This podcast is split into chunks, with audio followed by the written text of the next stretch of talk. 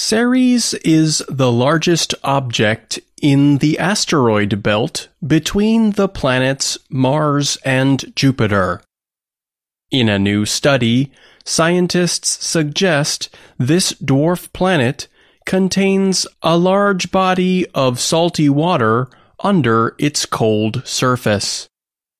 The researchers describe Ceres as an ocean world a place that could have the right conditions to support living organisms.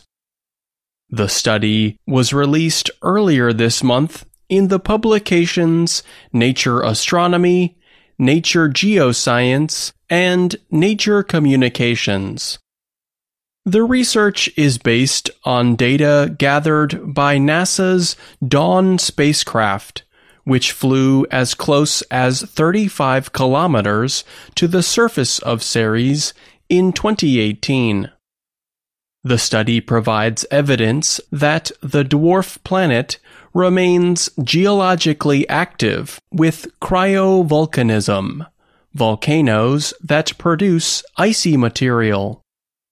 The scientists say their findings confirm the presence of a reservoir of salty water below the surface that has been slowly freezing. Planetary scientist and Dawn lead investigator Carol Raymond told the Reuters news agency it is this finding that makes Ceres an ocean world even though liquid does not cover the whole dwarf planet. In the case of Ceres, we know the liquid reservoir is regional scale, but we cannot tell for sure that it is global.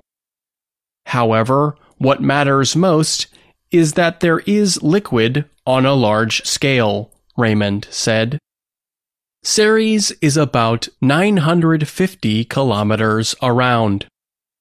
The scientists centered their work on a 92 kilometer wide crater formed when a large object hit Ceres about 22 million years ago.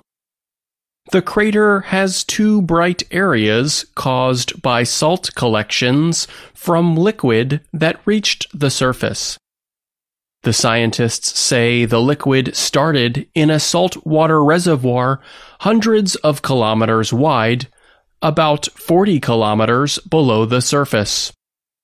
When the large object crashed into Ceres, breaks in the dwarf planet's surface created openings for salty water to escape. There are several other solar system bodies beyond Earth where there at least appear to be oceans below the surface. These include Jupiter's moon Europa, Saturn's moon Enceladus, Neptune's moon Triton, and the dwarf planet Pluto. Water is considered a major necessity for life. Scientists want to study whether Ceres was ever home to microbial life. Planetary scientist Julie Castillo of NASA's Jet Propulsion Laboratory said there is major interest at this point in examining the possibility of life in Ceres' reservoir.